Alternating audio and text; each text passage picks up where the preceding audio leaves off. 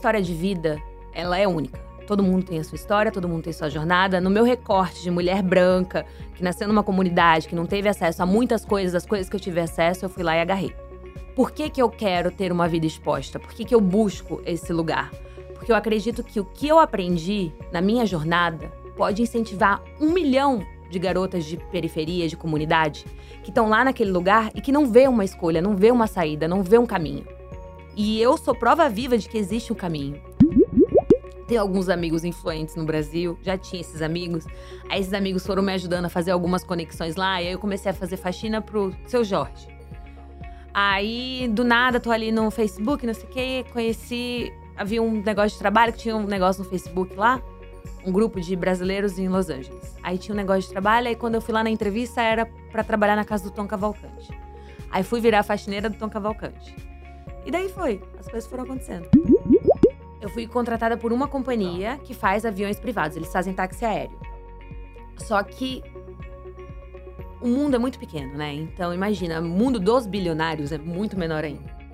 Então, só de ter o nome, uma carta de recomendação do meu ex-chefe é, ali no naquele rolê, as pessoas já sabiam que eu que eu era boa no que eu fazia. Então, a, rapidamente a, a, dona da empresa me contratou, me colocou para voar e aí foi isso.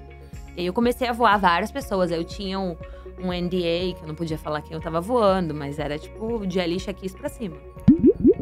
A minha chefe, minha ex-chefe, perguntou: Ai, você, como que você se porta com pessoas famosas? Eu falei: Eu não ligo para ninguém. Na casa do meu ex-chefe vinha uma galera famosa jogar poker, eu não, não tô nem aí. A não ser que seja o Will Smith. Se o Will Smith entrar no avião, eu vou falar com ele. Eu vou tirar foto com ele. Eu vou conversar com ele. E aí é isso. Então eu evito o máximo. Aí ela evitava. Eu voava a Geida, a esposa dele, o tempo inteiro. E ele nunca. Então eu já tava acostumada. Ah, o Will nunca vai vir no meu voo.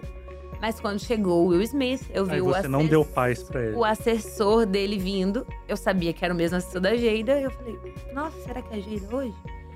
Aí eu pensei, eu. Aí só vi um, um homem enorme, né? Muito alto, saindo do carro. Eu. É o Will Smith. Aí eu gritei assim pro meu piloto, eu. É o Will Smith. Ele, mentira! No mesmo vídeo eu fiz em inglês e mandei pro Big Brother dos Estados Unidos e fiz em português e mandei do, do Brasil. Mesmo vídeo. Tá. A mesma coisa. Com a mesma roupa, no mesmo cenário, no mesmo momento. Os dois. 50%, né? É. Apitou lá, não apitou. Quem não morre não vê Deus. É tipo, muito rápido. Houve, claramente, né? Houve xenofobia no- na minha, na minha participação. Descobri depois. Naquele recorte ali, eu na hora você não ver. sentiu. Não, não senti. Senti na parte que tiraram meus biquínis, que tiraram minhas roupas. Que, ai, não é American Approved. Não é legal pra TV. E as meninas que, que eram americanas estavam com biquínis muito menores que o meu. Muita coragem, muita força de vontade, muita fé em Deus e em si. Porque, cara, se não fosse isso, se hoje alguém me falasse, Índia, é isso que você vai passar, talvez eu não iria. Talvez eu não passaria.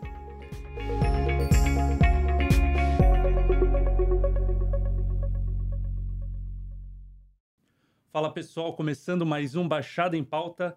Eu sou Matheus Miller e hoje, à minha frente, uma convidada ilustre, famosa. Ela é ex-BB USA, é isso? Não é o termo usado, é, esse, BB USA. é isso. Mas também jornalista. Trabalhava. Agora minha dúvida, era como comissária? Como que era? De, de voos? Como que você. Eu era comissária, de Comissária de voos. de, De... de bordo de aviões privados. Tá. E influencer digital também. Sim. E também, depois do Big Brother, se atreveu como empresária. Empresária, tá essa- empreendedora, isso, né? gente. é, faz tudo. Cindy Santos, tudo bem? Muito bem-vinda aqui. Obrigada. Pra bater esse papo com a gente, esses 40 minutos, uma hora. Ele tem- falou que tem- era o- tem- Ele falou que ia ser cinco horas. Deu um choque antes, né? Tem história pra isso? Muita história. É? Vamos começar então na, na, na tua história como jornalista, Sim. né? Tua formação inicial. Antes, vamos antes. Você é nascida em Santos, né? A gente apresentou como bebê USA, foi parar nos Estados Unidos, a gente vai fazer esse caminho. Sim. Mas você é nascida em Santos. Conta, na verdade, um pouco da tua infância aqui pra gente na cidade de Santos, aonde você nasceu e depois a gente vai um pouco pra tua carreira. Bom, eu cresci no Morro do Pacheco, morei nessa comunidade até os meus 22 anos de idade. Ah, O que, que eu tenho a dizer? Eu amo Santos muito, muito, muito, muito. Foi uma. A minha infância foi muito desafiadora por não ter condições financeiras. Tinha uma estrutura familiar no recorte que a minha família conseguia ter de estrutura. Uhum. Mas fui muito bem criada, graças a Deus, com muita responsabilidade. Comecei a trabalhar aos 14 anos, fiz campus, gente. Bizarro. Trabalhei na Unimed, é, eu era campus na Unimed, e aí entrei na faculdade de jornalismo e trabalhei na concorrente, porque a TV Tribuna não me contratou como estagiária. Você foi bater na nossa porta, a gente não contratou. Ninguém me contratou. Mas fiz é, faculdade de jornalismo na Unimonte. E depois de um tempo trabalhando na TV, depois de formada, eu percebi que se eu não, não trocasse o meu, o meu ambiente, eu não ia mudar de vida. Porque eu estava entrando num ciclo de, beleza, eu moro em Santos, moro, continuava morando na comunidade, lá no Pachecão. A gente chama de Pachecão, tá? Uhum. no Morro do Pacheco. E eu percebi que eu não ia conseguir sair daquele lugar se do lugar que eu estava, daquela realidade, se eu não mudasse meu ambiente. E daí eu juntei o pouco de dinheiro que eu tinha e fui pra Califórnia sozinha, com a cara e com a coragem. Mas você, bom, você trabalha desde cedo, né? Uhum, desde É, 14. é, e foi estudar jornalismo. Sim. Tá. Com qual objetivo você foi estudar jornalismo? Porque, assim, pelo que você está falando, te incomodava ali. É, por mais que você tenha, tenha amigos e, e- e gostasse de onde você morava, que foi criada pelos teus pais no Morro do Pacheco, Pachecão, como você no disse, Pachecão. você vislumbrava coisas maiores para a tua vida, Sim. né? É, e aí, o jornalismo, por quê? Você- o que, que você imaginou escolhendo essa profissão, essa carreira a seguir? Cara, na realidade, eu sempre me identifiquei muito com televisão. Tá. Eu sempre achei que. Sempre tive dentro de mim uma vontade de trabalhar com TV. E daí eu assistia muito Globo Esporte, eu gostava muito do Santos, tanto que quando eu fui trabalhar né, na, na TV como estagiária, rapidamente eu virei produtora, antes de me formar. É, porque eu gostava muito de TV, gostava muito de aparecer. Eu gosto de aparecer, gente. Nasceu junto comigo e na, na época da faculdade, ai, tem um vídeo pra gravar. Eu gravava em dois segundos. A galera demorava três horas pra decorar um texto. E eu Uhum. aqui, ó. Já era, já era agilizada. Não sei se você viu um vídeo que o Gil do Vigor postou essa semana, semana passada, acredito eu, falando que o pobre não aguenta ver uma oportunidade. Quando ele vê uma oportunidade, ele agarra essa oportunidade. Eu acho que isso que Alguns, sempre né? sempre aconteceu comigo. É, o, o pobre, quando a ga- galera fala assim, ah, esse cara é pobre, mas ele é desesperado. Ele não é desesperado. É que ele nunca tem oportunidade. Quando ele tem uma oportunidade, ele vai agarrar essa oportunidade. E eu acho que essa, essa era a linha de pensamento que eu tinha. Então, Campus, o que que tinha pra fazer? Eu tinha 14 anos, eu queria comprar uma sandália e minha mãe não tinha dinheiro pra me dar. Uhum. Então eu falei, cara, eu vou. O que, que eu posso fazer? Ai, tem um campus? Eu vou lá me inscrever no campus sozinha. Minha mãe e meu pai, assim, obviamente, eles me davam suporte. Mas eles não ficavam, ai, você precisa trabalhar, você precisa fazer isso, você precisa Uhum, fazer aquilo. uhum. Na televisão, quando eu entrei, quando eu comecei a fazer jornalismo, ai, tinha o estágio. O estágio pagava muito menos do que custava a minha faculdade. Sim. Eu pagava um mês da faculdade, sim, um mês não. Porque eu queria fazer o estágio, eu queria estar na televisão. Então, eu quis fazer jornalismo pra, primeiro, trabalhar no Globo Esporte, que eu queria muito trabalhar no Globo Esporte. Segundo, pra talvez virar assessora de imprensa do Santos. E foi isso. E as coisas foram acontecendo, desenrolaram de uma forma que eu não esperava. Virei produtora muito rápido, eu fiz estágio só por quatro meses na Record, na concorrente. É, e depois disso, eles já me contrataram como produtora, antes mesmo da minha formação, porque eu era muito boa. Uhum. Agilizada. Eu era Você queria- agilizada. Você queria Ex- atingir, tinha um Exatamente. objetivo, eu né? tinha aquela oportunidade, eu Uhum. falei, cara, eu vou agarrar essa oportunidade. É, pra quem não sabe, você estudou na mesma faculdade que eu. Hoje a Sim. gente tava conversando antes. e eu era da turma sênior, a mais velha. E o pessoal já falava muito de você justamente por isso. Porque queria aparecer, ia pra vídeo. A gente observava também quem era o- os, as, as bichetes e os, os jovens calouros ali Sim. também da, da faculdade. É, e aí, durante o teu período ali no, no BB USA, é, falando com tua mãe, com teu pai, muito, né, nesse período que a gente te acompanhou e fez matérias pro G1, chamou a atenção que muitas vezes eles falavam assim: o sonho da Índia é ser famosa. O sonho da Sim. Índia é ser, fa- ser famosa.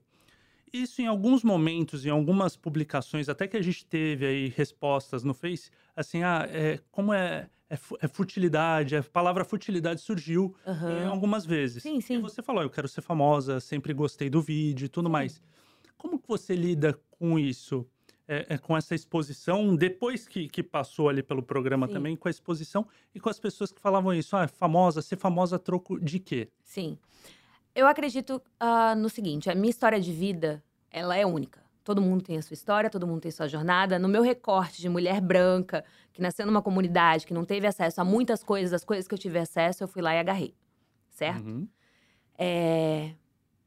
Por que, que eu quero ter uma vida exposta? Por que, que eu busco esse lugar? Porque eu acredito que o que eu aprendi na minha jornada pode incentivar um milhão de garotas de periferia, de comunidade, que estão lá naquele lugar e que não vê uma escolha, não vê uma saída, não vê um caminho.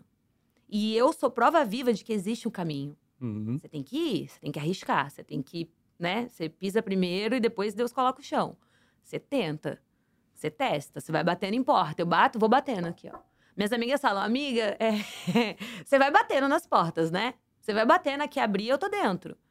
E sempre foi assim. Então, o que eu, o que eu busco não é só a visibilidade. Eu busco a visibilidade para inspirar pessoas que estão no lugar que eu já estive Uhum. que não vem solução. 90%, 99% das pessoas que, eu, que cresceu, cresceram comigo, que estavam ali naquela realidade, continuam naquela realidade. Uhum. E eu não sou melhor do que ninguém, eu não sou pior nem melhor do que eles. Hum. Só que eu arrisquei. E se eu puder expor a minha história para inspirar essas pessoas, por que não? Por que, que eu vou colaborar para alguém ser. Ai, que a gente segue muita gente no Instagram, alguém que tá te ensinando é, fazer maquiagem, é válido para você. Alguém que tá te ensinando a fazer uma dancinha de trend, é válido para você. E por que não valorizar alguém que quer te ensinar como manifestar uma vida melhor para ti? Baseado na própria história. Uhum. Porque o que eu fiz. Até Deus duvida, é tipo isso. Essa, essa questão do influencer também, né? Que você Aham. atua nas redes sociais. Vai muito de encontro a isso? Você é isso é, é assim que você explora as tuas redes, contando a tua história, passando isso, esses momentos de adversidade, para que as pessoas é, se inspirem nessa, nessa situação? Sim, eu não gosto muito de ficar na parte da escassez, na parte, ai, nossa, eu fui muito pobre, eu passei fome, eu pegava tantos ônibus. Eu, existe, existe muita história. Só que essa é muita realidade das pessoas de hoje, né? Uhum. Então eu acho que eu busco mais assim, cara, eu já estive nesse lugar e eu agora eu tô num outro lugar. Ainda não tô no lugar que eu quero estar, mas já tô num lugar melhor. E eu tenho algumas coisas pra te mostrar como eu fiz. Talvez funcione pra você também. Entendi. Então é isso que eu tento mostrar, até mesmo no meu relacionamento afetivo, de tipo de estar, de ter passado muito perrengue com vários caras, assim, nossa, ter relacionamento tóxico, abusivo e etc. E hoje ter construído uma relação saudável. Então, existe todos esses lugares que eu me encaixo e que Uhum. eu tento explorar para inspirar as pessoas para saírem do ponto A para o ponto B de forma fácil, né? E, de- e com sucesso. Entendi. Essa questão da, da tua passagem no jornalismo. Uhum, Você começou atuando durante a faculdade, sim. né? Aí voltando um pouquinho. É, e em determinado momento teve um corte, né? Pelo que a gente ficou sabendo, que tua mãe falou, e você deixou a emissora em que você trabalhava. Aham, Isso foi uma ruptura na tua, na tua carreira Sim. na área. Foi Sim. isso? Você se desiludiu? Como que foi isso?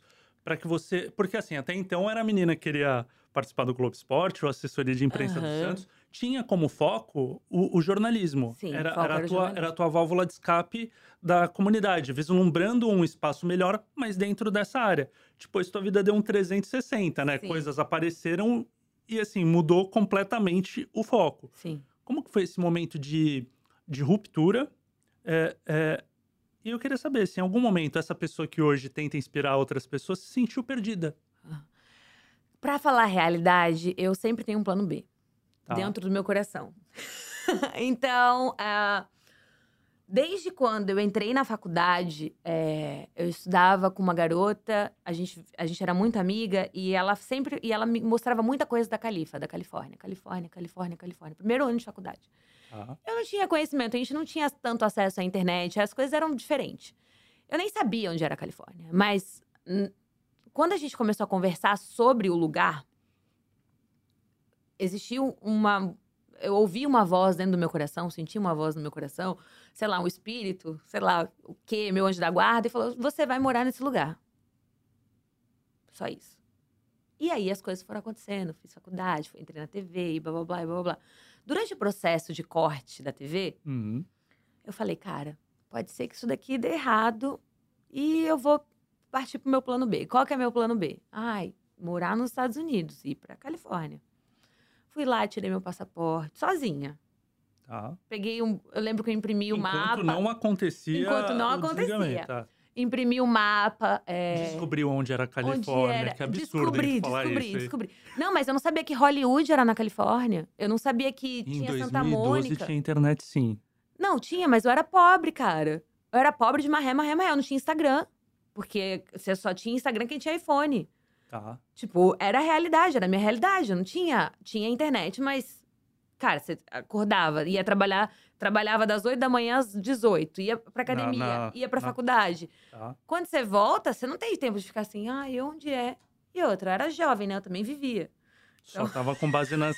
Entendi. Não tinha tempo. Era jovem, só. Entendi, entendi. Não, mas eu não, não tinha esse conhecimento de, tipo, vou pesquisar o que que tem nessa cidade. Não tinha entendi. essa. Só, só absorveu do que a tua amiga te Absorvi o que falava, ela me tá? falava. E ficou com aquilo na cabeça. Isso.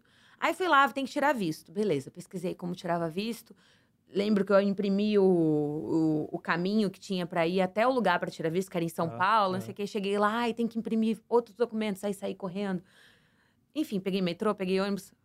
O que todo mundo passa, né? Sim. Passei.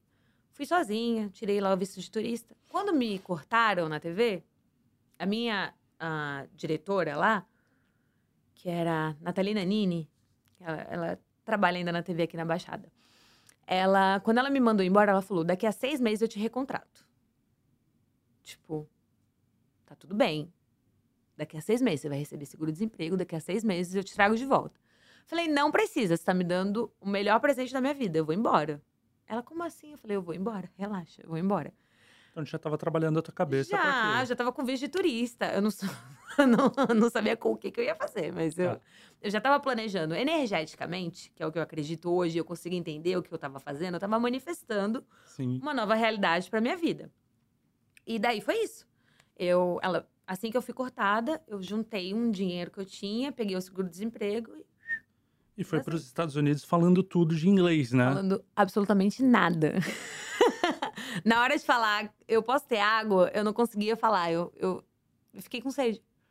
Juro É. por Deus. Juro por Deus, eu fiquei com E era- sede era- dentro do avião. Era um dos problemas que você tinha também com relação ao emprego, né? A questão do inglês. Esse foi um gatilho também o que te fez querer ir pra lá. Sim, Você é. ficou com sede no avião e depois como que você se virou? Eu fiquei com sede no avião. Eu tava indo mentindo, né? Porque eu já sabia que eu tava indo pra morar. E aí eu entrei no país simplesmente falando: cara, eu vou passar uns dias na Disney. Essa é a realidade. Entrei. E aí o cara falou: Isso foi em que ano? 2012. Ah, tá. Foi logo. Se formou e Assim eu foi. formei, aham. Aí eu entrei, é, na hora da imigração eu expliquei, ah, eu vou, vou pra Disney, não sei o quê. Eu ia testar, na real, né? Eu tinha dinheiro pra ficar dois meses. Tá. Então, assim, dinheiro. Eu ia testar, ia ver se acontecesse qualquer coisa, eu ia voltar pra casa. E era isso. Daí eu entrei, aí na hora que eu cheguei na imigração, assim, nervosa, não conseguia falar, não sabia o que falar. Aí o cara pegou e falou assim: Nossa, você é muito bonita. Aí eu, obrigada. Na imigração. Na imigração. Ah. Não, mas você é muito bonita. Eu falei, Mas aí tu entendeu. muito obrigada, moço. Aí tu entendeu o inglês. Ah, you're dele. beautiful. Isso eu entendo, Ah, pô. pô, pra quem não sabe o que é o ATA. Eu não Aí eu peguei, aí ele pegou me deu lá seis meses pra eu ficar. Eu entrei, super feliz. Fui morar com uma garota que eu não conhecia, que era amiga de uma amiga de uma amiga. Ali já foi metade do dinheiro que eu tinha pra passar dois meses, enfim. E aí foi isso, comecei a vida do zero. A partir disso, eu tinha. Tenho alguns amigos influentes no Brasil, já tinha esses amigos. Aí esses amigos foram me ajudando a fazer algumas conexões lá, e aí eu comecei a fazer faxina pro seu Jorge. Tá. Aí, do nada, tô ali no Facebook, não sei o quê, conheci. Havia um negócio de trabalho, que tinha um negócio no Facebook lá, um grupo de brasileiros em Los Angeles. Aí tinha um negócio de trabalho, aí quando eu fui lá na entrevista, era pra trabalhar na casa do Tom Cavalcante. Aí fui virar faxineira do Tom Cavalcante. E daí foi, as coisas foram acontecendo. Tudo assim. Através assim. dos contatos. Do nada. Isso daí você tava. é- Era o quê? O teu começo, no- nos dois primeiros meses? Os Esses meus- trabalhos na os meus- casa dos artistas? Foi, Os foi meus nesse três período? primeiros meses. Meu primeiro mês, eu fiquei muito trabalhando com famílias brasileiras que tinha, assim, criança que era, ai, vai fazer faxina, mas aí falava português, né? Porque eu não falava Ah. inglês.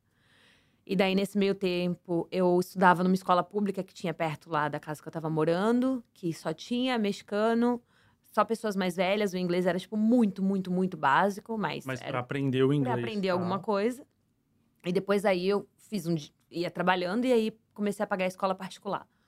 Tá, e aí foi Então, melhorando Fui melhorando. Aos nesse poucos, período dos dois meses que viraram. Quanto, quantos anos? 11 Um anos. 11 anos. Sim.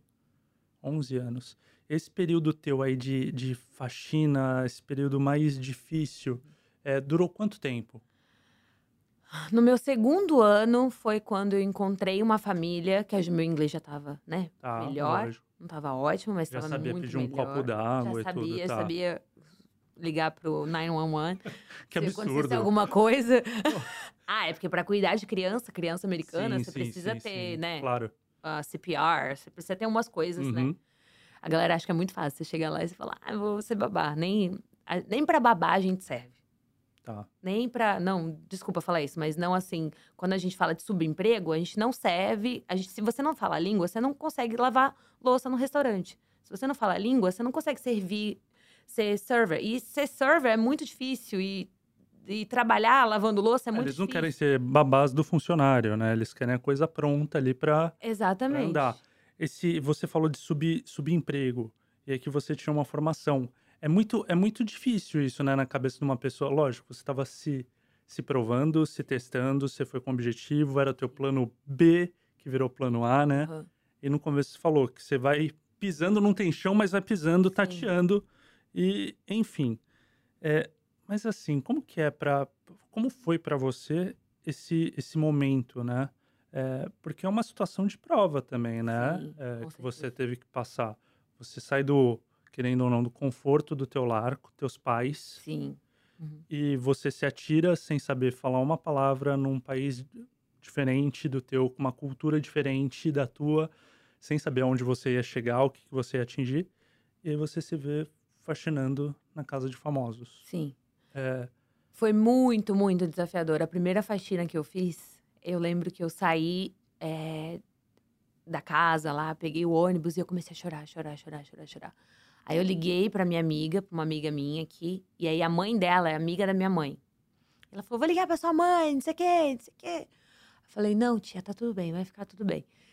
Só que é, a gente tem essa mentalidade no Brasil que o subemprego não é valorizado, não Sim. é legal.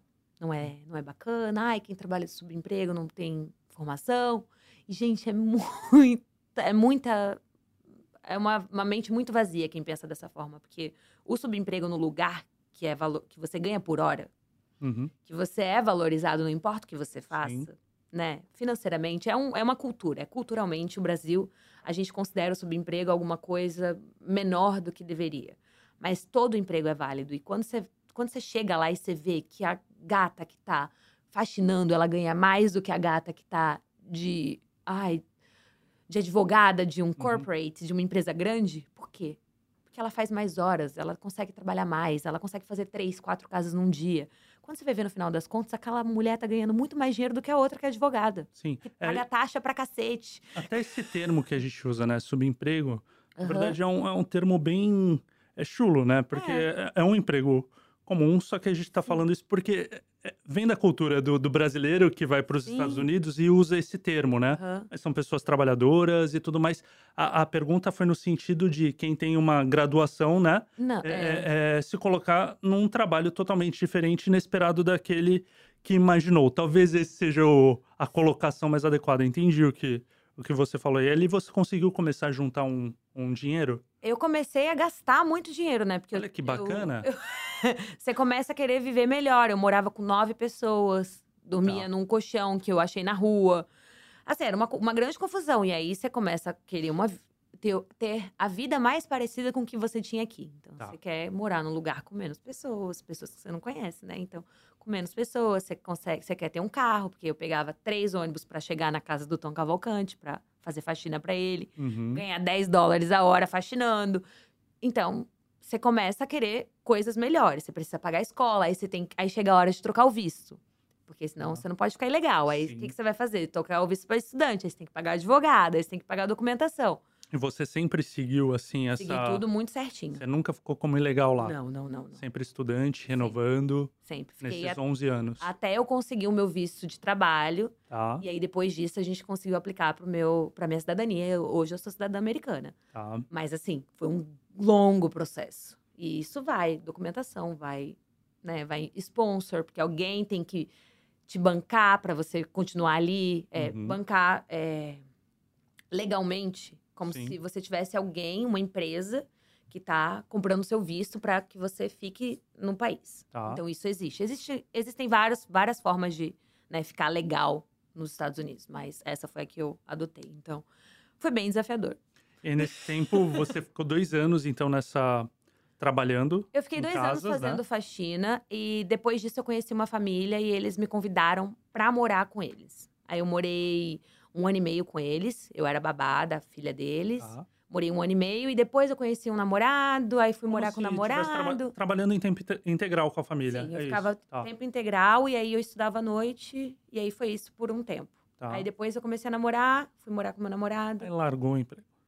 Larguei o emprego, mas passei só seis meses nesse, né, na casa do namorado. Depois eu voltei, aí eu já tinha o documento de trabalho. Tá. Então aí eu já podia trabalhar com outras coisas. Uhum. Aí eu fui tentar fazer a parte do jornalismo. Aí trabalhei na Globo Internacional, trabalhei no. Tem uns, uns programas que a gente faz lá Uhum. que é pra. Como que chama? Tipo Globo News. É, que só passa na TV Tá. da Flórida, dos Estados Unidos, passa Pra nos brasileiros ali. para tá. brasileiros. É. É, E aí eu comecei a trabalhar com jornalismo com isso, mas não dava dinheiro. Eu ganhava Uhum. muito mais dinheiro como babá. Entendi. Daí, depois do fim desse relacionamento, eu fui passar seis meses em Dubai. Vocês sabem dessa história ou não? Não. Essa não, dessa Bom. teu pai e tua mãe não contaram. Não contaram. Bom, tá, calma. Terminei o relacionamento, parei de ser babá, não sei o quê, mas terminei o relacionamento, voltei, fiz jornal... fiquei lá como jornalista alguns meses, vi que não, não era meu negócio, eu não tava fazendo dinheiro. Uhum. E eu queria fazer dinheiro. O que eu queria era mudar a minha vida e a vida da minha família. Esse era o Sim. meu foco. Meu foco era dinheiro, dinheiro, dinheiro e inglês. Meu inglês tá bom e tô fazendo dinheiro, isso que importa. Daí tava meio perdida, assim, ai, não quero trabalhar como jornalista. Agora que eu posso trabalhar com o que eu gosto, Uhum. eu já não quero mais. Entendi. Porque eu quero, porque isso não dá tanto dinheiro. O que, que eu faço? Aí eu tive, surgiu uma oportunidade de ir para Dubai, passar uma temporada em Dubai, vendendo apito. Não, tá de sacanagem. Pô, Juro Foi- por a Deus. pessoa vai vender apito em Dubai. Juro por Deus. A galera vai vender o corpo, eu fui vender apito. Tá. é sério. É sério. O que mais surgia era Pô, assunto. que, pro- Nossa. que proposta top. Quem foi que fez essa Cara, proposta? uma garota que tá milionária com apito. Vendendo apito? Vendendo apito. O apito custa 20 dólares e todo mundo compra. Que tipo de apito é esse? É um apito que é tipo uma meia-lua que você coloca no céu da boca e Tá. faz som de tudo. Ela faz som de moto, de crocodilo, de papagaio. Juro por Deus, gente. É, é bizarro. Essa menina é bizarra. Ela Compra na descobriu- China e vende em Dubai. Ela, tipo, ela mandou, manda fazer agora, tipo isso. Tá. Na China e vende em Dubai e no, no, no Havaí, no Hawaii. Ela fa- fica seis meses em cada lugar. E ela tá milionária. Em Dubai existe um, no Ai, que inverno loucura, deles, bicho. existe uma feira chamada Global Village. Que é como se fosse um grande. O, o show da praia Tá. que a gente tem. Só que imagina aquilo dez vezes maior. E cada pavilhão é de um país. E aí você tem as coisas do país. Tá. Essa menina cuida do pavilhão do Brasil. Então tem beijinho, brigadeiro, guaraná. Porque os árabes, eles não têm muita coisa pra fazer. Aí eles vão pra lá e ficam lá o final de semana inteiro. Aí tem parques de diversão pras crianças. Enfim, ela cuida do pavilhão do Brasil. E ela me convidou pra ir pra lá vender o apito. Olha o que é o nosso pavilhão em Dubai, né? É brigadeiro, beijinho e apito. E apito. Escuta. Cheguei lá, contratada pra vender apito. Falei, vou testar, vou pra Dubai, vou morar seis meses de graça. Ela pagava o aluguel, pagava tudo, era só É porque ela pagava e porque ela falou isso. Porque a ideia é assim, se alguém te oferece pra vender apito, você tá de sacanagem, Aí eu né? falei, ah, vai ser divertido, no Vai, mínimo né? vai ser No mínimo, aham. Vai ser melhor do que tá aqui. Eu tava meio na bad, assim, e fui. Tá. Cheguei lá, eu não conseguia apitar a porra do apito. A menina ficou, o que, que eu faço com você? Eu falei, eu não consigo, não consigo. eu vou vender um Não negócio que eu não consigo, eu não consigo. Ela vendia muito, porque ela fazia vários sons, ela era muito boa. E eu Imagina não a conseguia. frustração de quem comprava e não Nossa, sabia apitar como você. né? Boladíssima. Não, ninguém sabia, com certeza. Então, Só ela. eu imagino. Mas enfim, ela vendia. Aí ela tinha um, um outro produto que era um cobertor de sereia, era um rabo de sereia. Tá. Daí ela falou: Indy, então você fica no, no stand da sereia. Aí eu era sereia do Global Village. A galera É. passava, os árabes passavam. Ah, sereia! The Mermaid, The Mermaid. Ficava lá, fiquei lá seis meses, cinco meses eu fiquei. Fui embora um pouquinho antes, porque tinha carnaval e aí eu falei, cara, não tá rolando ficar vendendo rabo de sereia, eu preciso ir embora daqui. aí eu fui embora, mas foi muito divertido. Enfim, essa foi a minha história de Dubai. Conseguiu fazer um dinheiro lá? Consegui fazer mais ou menos. Mais ou menos. É porque é Dubai, né? Eu fazia e gastava também. Era uma outra história de Entendi. tipo.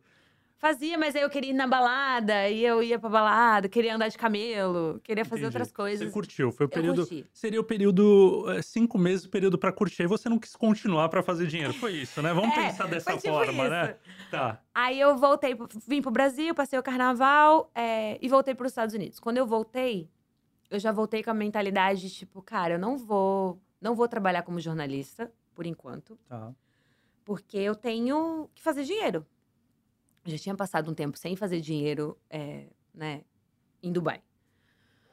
Daí eu comecei a aplicar para uns trabalhos, gente, eu topava qualquer coisa. Ai, tem, tá, tem festa em tal lugar, quer, tem, precisa de bartender, quer trabalhar, amiga? Quero. Não sei quem precisa fazer uma mudança, quer fazer, amiga? Quero. Tudo aqui. Nos Estados Nos Unidos. Estados Unidos, é. tá. Depois do carnaval. É, Tá. depois do carnaval. Voltei pra casa, voltei pra lá e voltei a trabalhar. Só que eu topava tudo.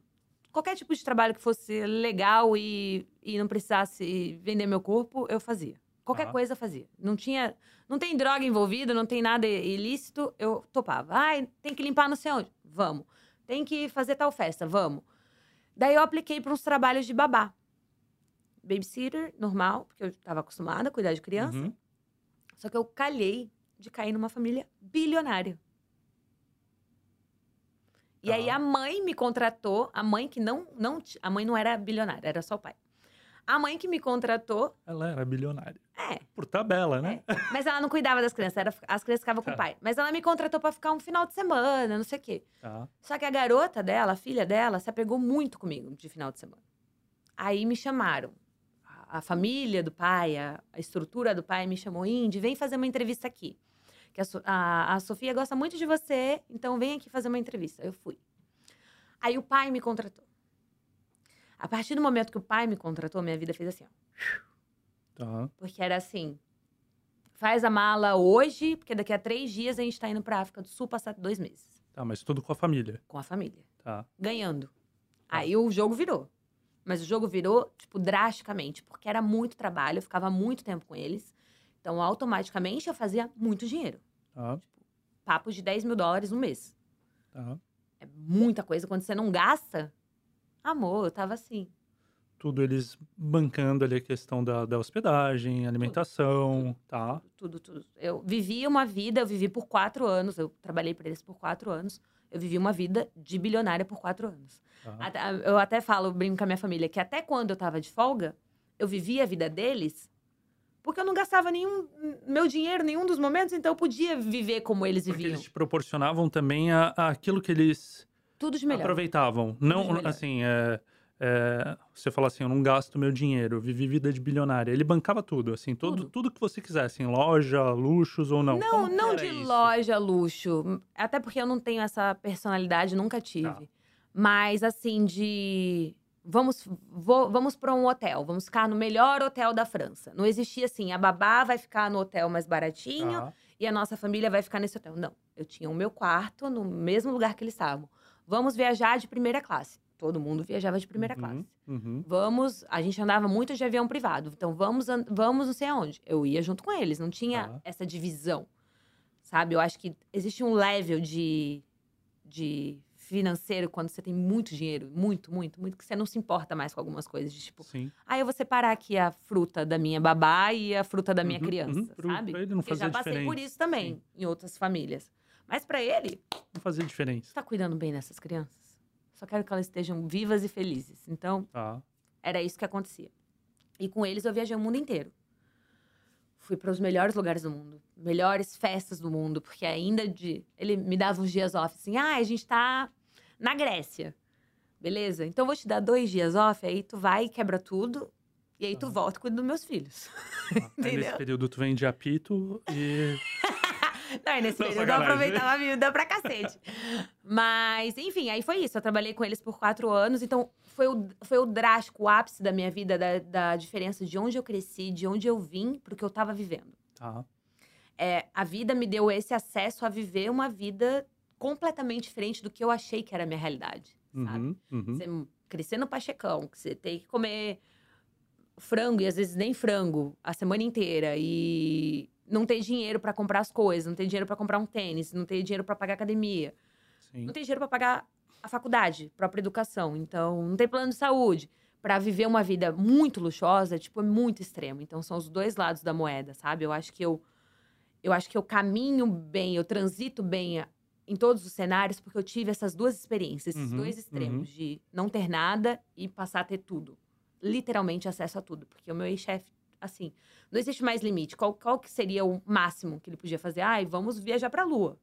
De resto, ele, ele tem acesso e ele me fornecia esse acesso, porque eu cuidava do bem mais precioso que ele tinha. Então, E nesse período aí, deve, você deve estar falando 2016, 15 até 17, mais ou menos. é, eu não lembro muito bem. Foram quatro anos, É, né? foram quatro falou. anos. Eu não, não lembro muito bem Mas deve ter os, sido nessa. Nesse... os, os anos, mas, mas E aí você, esse período, você conseguiu é, é, guardar o dinheiro que você queria, ajudar a tua família também. Exatamente. Nesse, Foi o momento que você começou a, a colocar a tua vida no lugar, no, No eixo. Tá. Exatamente. E também foi um período que você começou a pensar dentro da tudo, de tudo aquilo que tu via, o que você com mais calma, com mais serenidade, Sim. o que, você queria, onde você se encaixava, já que você disse que consegue transitar, Aham. né? Realmente por saber o que pode atingir, o que não pode. Foi um momento mais sereno, assim, da, da, da tua vida, de opa, eu já sei o que é o luxo, já sei Cara, o que eu acho é... que o momento mais sereno foi pós essa família, foi quando eu comecei a virar, quando eu virei aeromoça. Tá.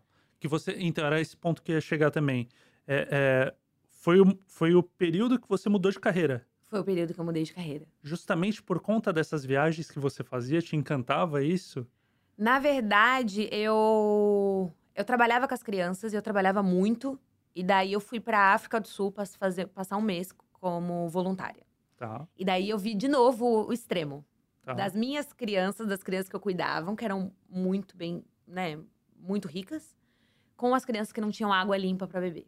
Uhum. E aí, quando eu voltei da África, eu voltei, tipo, com impacto. Tipo assim, um choque muito grande de realidade do que eu tava vivendo naqueles quatro anos, na bolha, Uhum. com o que realmente estava acontecendo no mundo.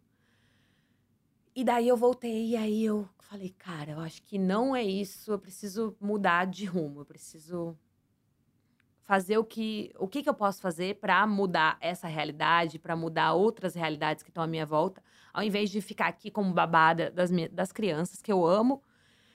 Nesse tempo, fiquei um mês longe deles. Então, esse um mês já foi um afastamento. Uhum. Eu aproveitei esse afastamento e pedi as contas. Foi tu que saiu, então. Tu que Sim. largou a. Sim, eu aproveitei esse afastamento e pedi pra sair. Porque eu tava muito vivendo uma vida que não era minha. Era muito bom, era muito divertido, eu viajava muito, eu aproveitava muito, era uma vida incrível, fazia muito dinheiro, só que eu não tinha tempo. Eu não tinha Hum. tempo pra sair com alguém, pra conhecer alguém, eu não tinha tempo pra almoçar, tá? às vezes eu Tava, tava vivendo a vida dos outros. vivendo a vida da, daquela família. Às vezes eu tava no na balada, no rolê. Me ligavam e falavam: ai, você pode vir dormir com as crianças? Porque os pais saíram e não vão voltar. Vão pra Vegas depois, literalmente. Tá. E aí eu ia, porque o dinheiro era bom.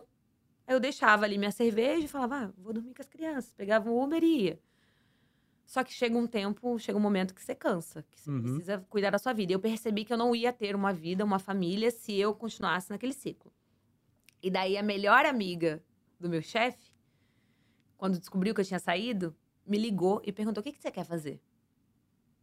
Aí eu falei, cara, eu não sei, eu acho que eu vou aplicar aqui para uns trabalhos de personal assistant, que é o que o meu já fazia, mas sem criança, para não me envolver Uhum. tanto e tal. Aí ela falou: você não quer ser aeromoça?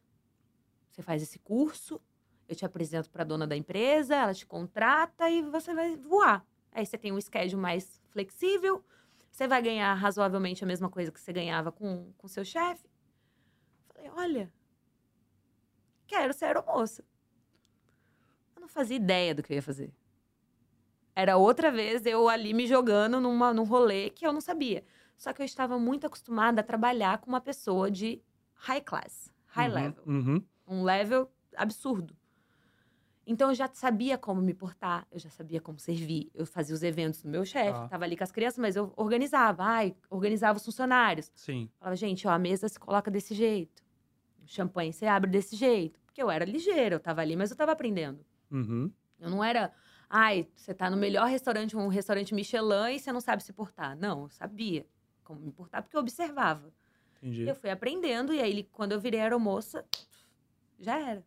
Fiz um voo, Foi um curso rápido. um curso de cinco dias, Express, hein? express. Só que baseado com a pessoa que eu trabalhei por quatro anos, eu tinha o nome dele no meu currículo. Ah, entendi. É, a tua clientela também já vinha com. É um nicho, é tipo assim, um público Porque muito você era fechado. contratado di- contratada diretamente pelo, pelo pessoal que ia fazer o voo. Que ia voar ou não, pelas companhias. Eu fui contratada por uma companhia que faz aviões privados. Eles fazem táxi aéreo. Tá. Só que o mundo é muito pequeno, né? Então, imagina, o mundo dos bilionários é muito menor ainda. Uhum. Então, só de ter o nome, uma carta de recomendação do meu ex-chefe é, ali no, naquele rolê, as pessoas já sabiam que eu, que eu era Uhum, boa no que eu uhum, fazia. uhum. Então, a- rapidamente, a, a dona da empresa me contratou, me colocou para voar, e aí foi isso. E aí eu comecei a voar várias pessoas. Eu tinha um, um NDA, que eu não podia falar quem eu tava voando, mas era tipo de ali check pra cima. Que loucura. Quanto tempo você ficou nessa? Dois anos. Dois anos. anos. É, depois você comentou até, né? No período que, que saiu do, do programa, do reality, você. A gente lembra de ter publicado matéria é, do Will Smith, né? Foi a única pessoa que eu tirei foto. Foi a na única. minha vida. No, dentro de um, de um voo. Aham. Porque eu até falei no dia da minha entrevista, a, a minha chefe, minha ex-chefe, perguntou: Ai, você, como que você se porta com pessoas famosas? Eu falei: Eu não ligo pra ninguém. Na casa do meu ex-chefe vinha uma galera famosa jogar poker, eu não, não tô nem aí. A não ser que seja o Will Smith.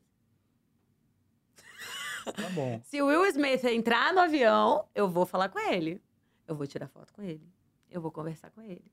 E aí é isso. Então eu evito o máximo. Tá. Aí ela evitava. Eu voava a Geida, a esposa dele, Aham, aham. o tempo inteiro. E ele nunca. Então eu já tava acostumada. Ah, o Will nunca vai vir no meu voo. Aí um dia. Eu nem me importava, eu não olhava, eu só queria voar, só queria fazer dinheiro, só queria. Eu nem me importava quem ia entrar. Às vezes você entrava alguém muito famoso, eu falava, ah, conheço essa pessoa. Aí eu ia lá no meu documento, eu olhava, ai, é Kelly Clarkson. Aí eu tipo, ah! Ai, ok, a Alicia Keys. Beleza. Acho Mas que assim, pros, pros caras também isso é bom, né? Porque eles não querem um fã dentro do avião, né? Não, eles querem, eles querem um voar tranquilos, enfim. querem paz. Sim. Mas quando chegou o Will Smith, eu vi Aí o você não assess- deu paz pra ele. o assessor dele vindo. Eu sabia que era o mesmo assessor da Geida. E eu falei, nossa, será que é a Geida hoje? Aí eu pensei, eu. Aí só vi um, um homem enorme, né, muito alto, saindo do carro. Eu, é o Will Smith. Aí eu gritei assim pro meu piloto, eu, é o Will Smith. Ele, mentira, a gente nem olhava. Você fica tão acostumado com quem vai entrando e saindo do seu avião que você nem olha, mas você nem quer saber, você trata todo mundo igual. Eu tratei o Will Smith do- da mesma forma que eu trato qualquer pessoa. A moça que me ajuda lá em casa. Sim, sim. Então, mas quando ele entrou, eu só assim, nossa. Oi, welcome aboard. Tipo assim, muito fã, sabe? sim. Aí eu perguntei pro assessor, você se importa se eu tirar uma foto com ele? Aí ele, imagina, Indy, ele adorou você. Ele já falou que vai pedir você nos próximos voos, mas foi muito rápido. Depois disso, eu já pedi as contas pra entrar no Big Brother. Tá. Mas enfim, não rolou mais voos com o Will, mas foi uma vez só. Aí eu tirei a Um foto. voo, uma foto. Um voo, uma foto, guardei a foto porque eu não podia postar. Eu tinha um Sim, NDA, sim, eu ia sim, perder meu emprego. Aí eu segurei essa foto, só mandei pra minha mãe e pro meu pai e falei: não postem, não mostrem isso pra ninguém, eu vou perder meu emprego. Aí depois que eu entrei, que eu pedi as contas, E aí A você galera- pediu pra entrar no Big Brother, no BB USA lá. eu pedi as isso? contas pra entrar. aham. Teve um contato, então, eles te convidaram pra participar. Eu apliquei, é, eu me inscrevi, mandei Tá. o vídeo, mandei tudo. Porque você já vem de um, um mundo, assim, com muitas pessoas influentes e famosas. sim, Isso sim, deve sim. ter contado também pra tua, para tua chamada, mesmo você aplicando? Eu acredito que o que mais chamou foi ser uma brasileira. Tá. Que, é, porque você precisa ser cidadão americano para participar. Então fica mais desafiador, né? Eu acho que o que mais chamou a atenção foi ser a primeira brasileira, ter uma brasileira no programa. Uhum. Então eles, né, esperavam e, ah, nossa, é diferente, é diferente, uma brasileira. Então acho que isso que foi que chamou a atenção. Não teve nenhum contato assim direto, ai, vou te convidar. Você, Entendi. entendeu? Tanto que eu nem tinha certeza se ia rolar. Eu pedi as contas no dia que me ligaram, chegaram lá na minha casa e falaram: "Cara, você precisa entregar o telefone". Uhum. Então, você aplicou só, então. Mandei aí no vídeo, dia eu que fiz- eles foram na tua casa, você pediu as contas. Eu fiz o mesmo vídeo, eu fiz em inglês e mandei pro Big Brother dos Estados Unidos e fiz em português e mandei do, do Brasil. Mesmo vídeo, Tá. a mesma coisa. Com a mesma roupa, no mesmo cenário, no mesmo momento. Os dois. 50%, Estados Unidos. né? É, Apitou lá, não apitou. quem não morre não vê Deus. É tipo, muito rápido. E aí, Foi como que foi isso, cara? Porque assim, é uma mulher latina, né? Que lá eles não veem os brasileiros Não, como latinos, latina. né? Só, só mexicano, né? Uhum. É uma mulher latina no Big Brother. A gente, pensando aqui no, no Brasil, quando conversamos com os amigos, ainda mais a gente que trabalha Uhum. aqui, né, na casa, a gente conversa, pô, seria legal participar, né? Ficar de boa, ainda poder é, é, ganhar um prêmio, sossegado. Aí Nada. depois bate uma, uma vibe assim, cara. Aí você começa a esquecer das câmeras É difícil pra e começa a cacete. falar besteira. E aí a tua imagem. Uhum. E você, como brasileira, porque não é a tua língua nativa, né? Assim, querendo ou não, você. É diferente, né? Pra você articular, pra você pensar. Como que foi isso pra você? Você ficou com mais receio ainda de ser julgada por esse. Por esse quesito? Pela língua, pelo Na jeito de se expressar, pela tua cultura diferente? Na verdade, eu acho que eu tenho muito. Eu tenho medo de muito pouca coisa. Tá. Então, eu tenho muita auto, autoconfiança e eu me conheço muito bem. Eu sabia que eu não ia vacilar, eu não ia fazer coisas muito absurdas. Tá. Embora exista né, o julgamento da língua, cultura, etc. O meu Uhum. comportamento era diferente porque as pessoas não me entendiam. Não que Uhum. elas não entendiam o que eu falava, elas não entendiam o meu senso de humor. Elas não entendiam. É, é exatamente isso. O humor é diferente, É, né? eu falava, fazia umas piadas e eles. Hã? Quê? Aí eu, ai, whatever. Tipo, eu ainda falei na minha É, entrevista. Não muito, não muito longe. A gente, quando vai pra Portugal e fala com, com português de Portugal, a gente já não se entende, já não bate, É, né? fala- Imagina, é, já dá- uma Eu trava, falo né? inglês em Portugal. Porque as pessoas tentam falar português e as pessoas não entendem. Não, não exagera. Juro por Deus. Eu falo inglês em Portugal. Fui duas vezes e falei inglês as duas vezes. Eu tentava falar o português e as pessoas. "Ah", eu não sei se eles se fazem de louco. Mas eu ah, vou falar inglês. Finge que eu sou americana mesmo, foda-se. Tá. Mas enfim, é, existe esse, essa, essa diferença de cultura. Uhum. Então, houve, claramente, né? Houve xenofobia na minha, na minha participação. Descobri depois. Naquele Naquela, recorte ali, eu na hora você não ver. sentiu. Não, não senti. Senti na parte que tiraram meus biquínis, que tiraram minhas roupas. Que, ai, não é American Approved.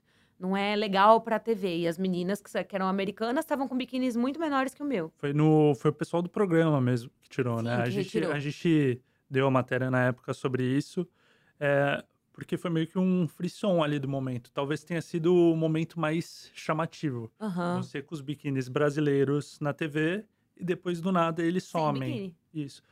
Na hora você não sentiu isso? De, de fato não Eu sentiu? senti, conversei muito no DR, que é onde a gente tem um bate-papo com os produtores e tal.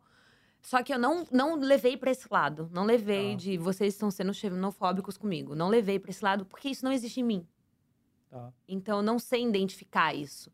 Da mesma forma, quando teve é, posicionamentos de racismo, é, eu percebi depois, só que isso não existe em mim. Então, não vou ver, não vou ver aquilo com maldade, com, com ah, isso é, Uhum. isso é xenofobia, ou isso não é.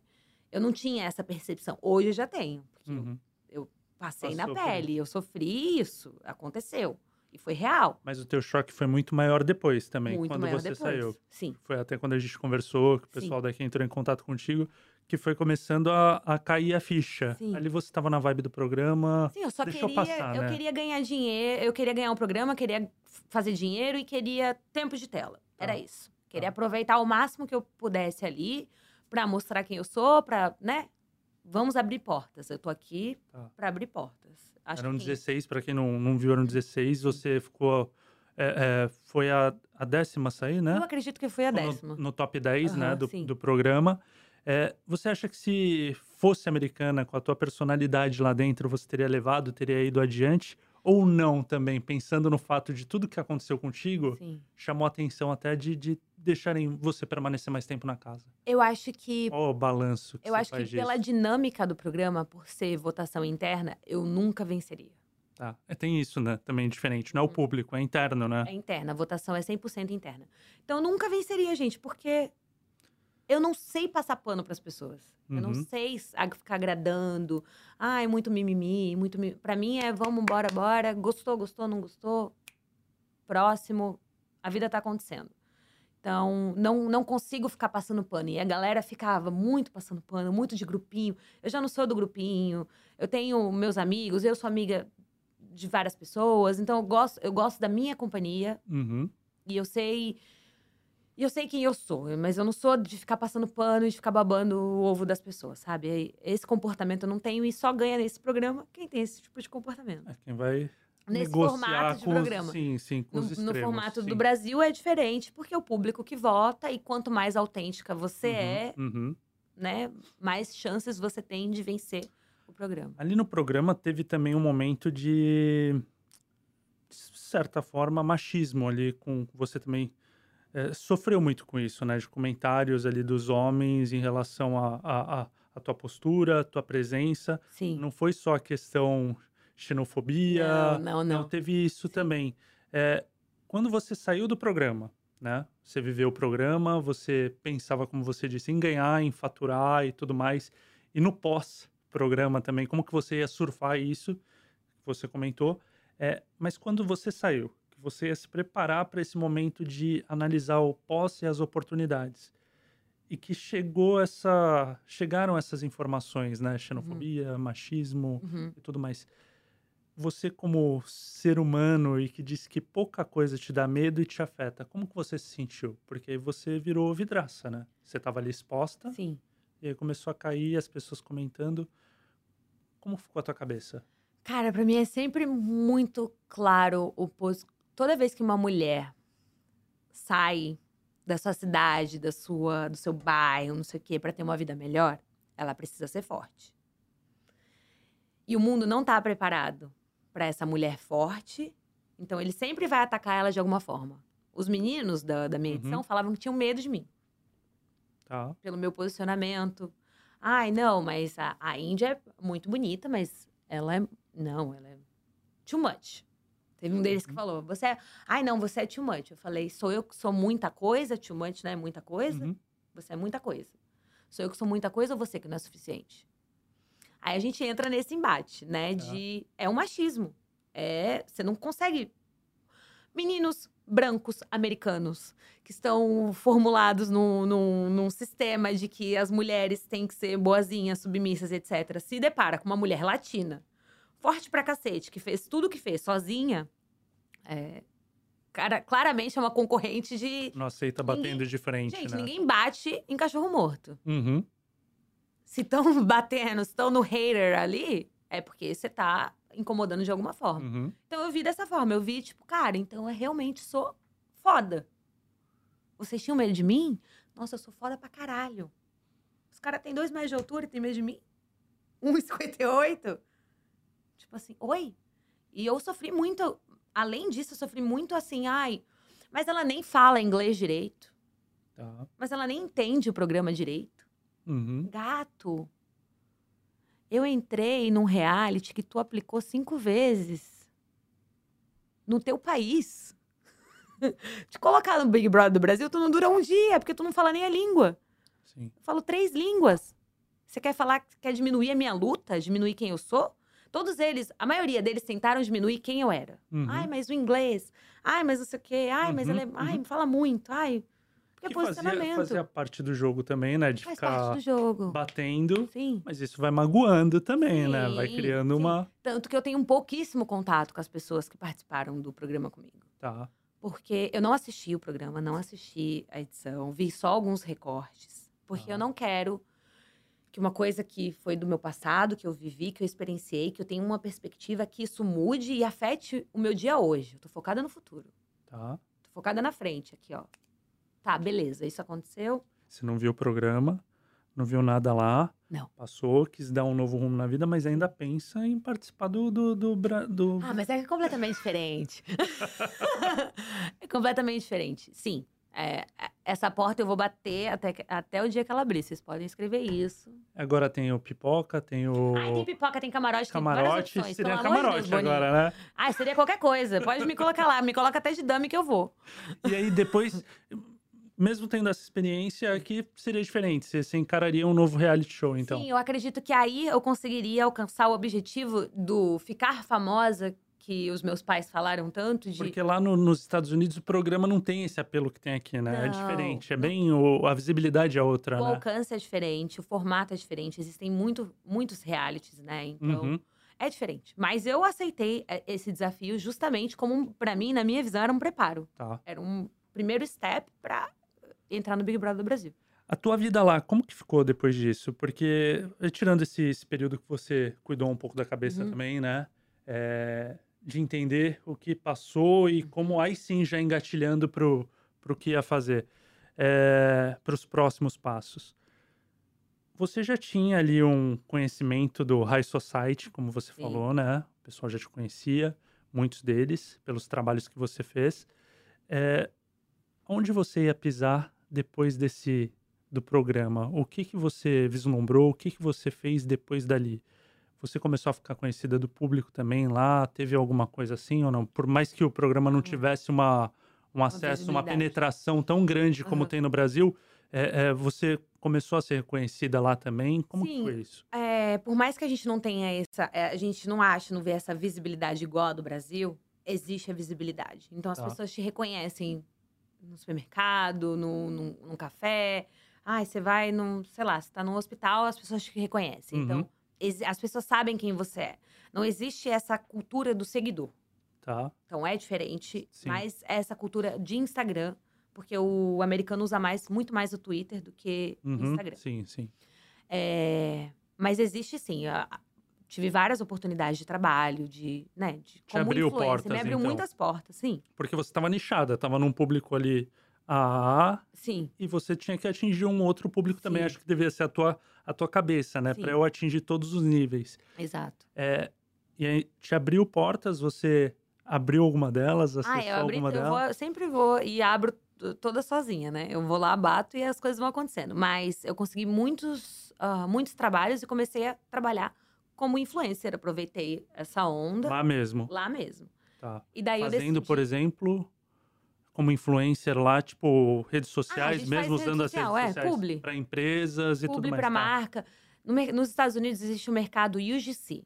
Tá, Quando você faz vídeos e você entrega para marca. Você não Tá. posta na sua rede social. entendi. E é o que eu mais trabalho hoje em dia, é esse método, porque é muito maravilhoso. Você não precisa de seguidor, você não precisa de engajamento, você não precisa de entendi. nada. Você está emprestando a tua imagem, é uma publicidade que você faz e entrega ela pronta. Exatamente. E todos, os- a maioria dos trabalhos lá nos Estados Unidos é assim que São funciona. dessa forma. É, eu trabalho da- aqui, é, daqui eu trabalho para lá dessa forma. Uhum, uhum.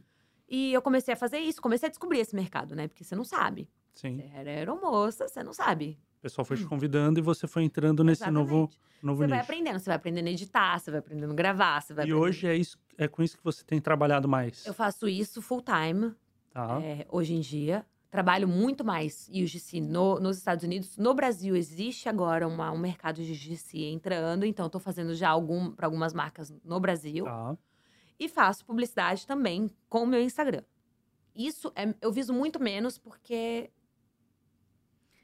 dá mais trabalho. Uhum. Essa é a realidade. Você precisa Fazer a curadoria, ver o que, que vai conversando com a marca, assim. e aí você fica ali, ai, quanto que é, e negociando, e o brasileiro não quer pagar tanto, e não sei o quê, mesmo em marcas muito grandes, enfim. Eu prefiro o que, o que é mais divertido, o que é mais rápido. Então, o UGC para mim funciona super. Eu chego em casa, gravo, aprendi super bem a editar. Tinha Uhum. um editor, não funcionava, o cara não conseguia entender o que eu, que eu queria explicar Então e você tal. mesmo faz. Eu mesmo faço. Obviamente, se é uma coisa muito desafiadora, eu ainda tenho um menino que eu contrato, falo, olha, isso daqui é bem difícil, eu queria o vídeo desse jeito, você faz? Uhum. Ele me ajuda. Só que normalmente eu faço tudo e aí. Foi nesse momento que você começou também a anunciar para o pessoal na Times Square, porque teve isso, né? Sim, Como sim, empresária. Foi nesse, nesse bolo aí de, de novidades que Sim. Apareceu essa também a oportunidade. Você viu isso daí como um diferencial para atrair marcas até do Brasil, né? Para levar para lá. Foi sim. isso, né? Eu levei um monte de marca comigo pra anunciar na Times Square. Levei muitas marcas pra fazer conteúdo em Los Angeles. Então, toda vez que eu viajo agora, toda vez que eu tô indo pra lá, eu levo marcas do Brasil pra criar conteúdo lá. Às vezes, você tem uma marca de caneca e Uhum. teu sonho é ver uma foto da tua caneca com, com a placa do Hollywood Sign. Tá, Por que não? Sim. Entendeu? Então, essa é- esses são alguns dos tipos de trabalho que eu faço. Quando eu anunciei na Times Square, foi o tempo que eu tava anunci... que, eu, que eu lancei um curso de manifestação, é, um digital, né, obviamente. E aí eu falei, cara, eu vou colocar na Times Square, porque vai dar um boom. E aí rolou, rolou super. Mas Uhum. essa área digital ainda eu tô assim, meio que engatinhando. Tô assim, ai, será que é isso mesmo? Mas é um curso ensinando o que eu fiz no meu dia a dia, às vezes, muitas vezes, sem saber, a menina do Pachecão fazendo, Uhum, uhum, ah, ferra- usando ferramentas de manifestação, uhum. que não sabia que eram ferramentas de manifestação, e depois eu fui estudar isso e aprendi que tudo que eu fiz na minha vida tinha ali uma, um propósito. Eu tava fazendo sem querer, eu tava. Existia um método. Sim. E aí, esse curso de, de manifestação que eu criei, eu ensino esse já método. vai mastigado ali pro pessoal. É. Hoje você, você disse que passou, tá 11 anos nos Estados Unidos. Uhum. Você está aqui conversando com a gente agora disse que quando estava em Dubai voltou para o Brasil por causa do carnaval. A gente tá te pegando no carnaval? ou É não? agora- Como você tá? Você tá lá ou tá cá? Hum.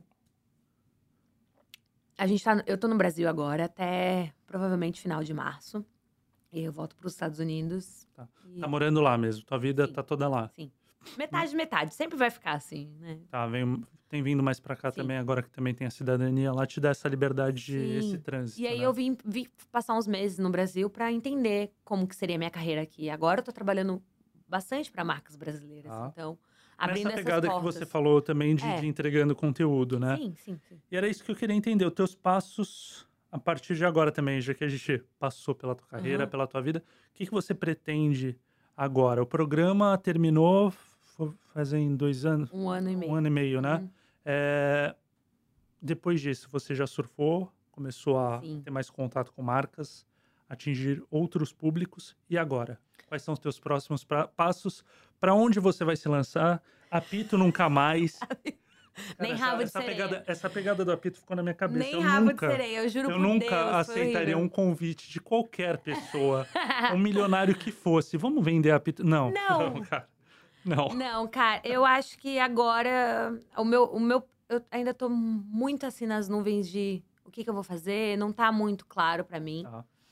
Quero continuar com o Instagram, quero continuar fazendo coisas, né, publicidades, trabalhando como influencer, mas eu vou criar um produto digital. Já tenho o meu produto digital no mercado, mas eu quero criar um outro com uma equipe profissional gravando, porque o meu eu gravei sozinha, editei sozinha, postei sozinha.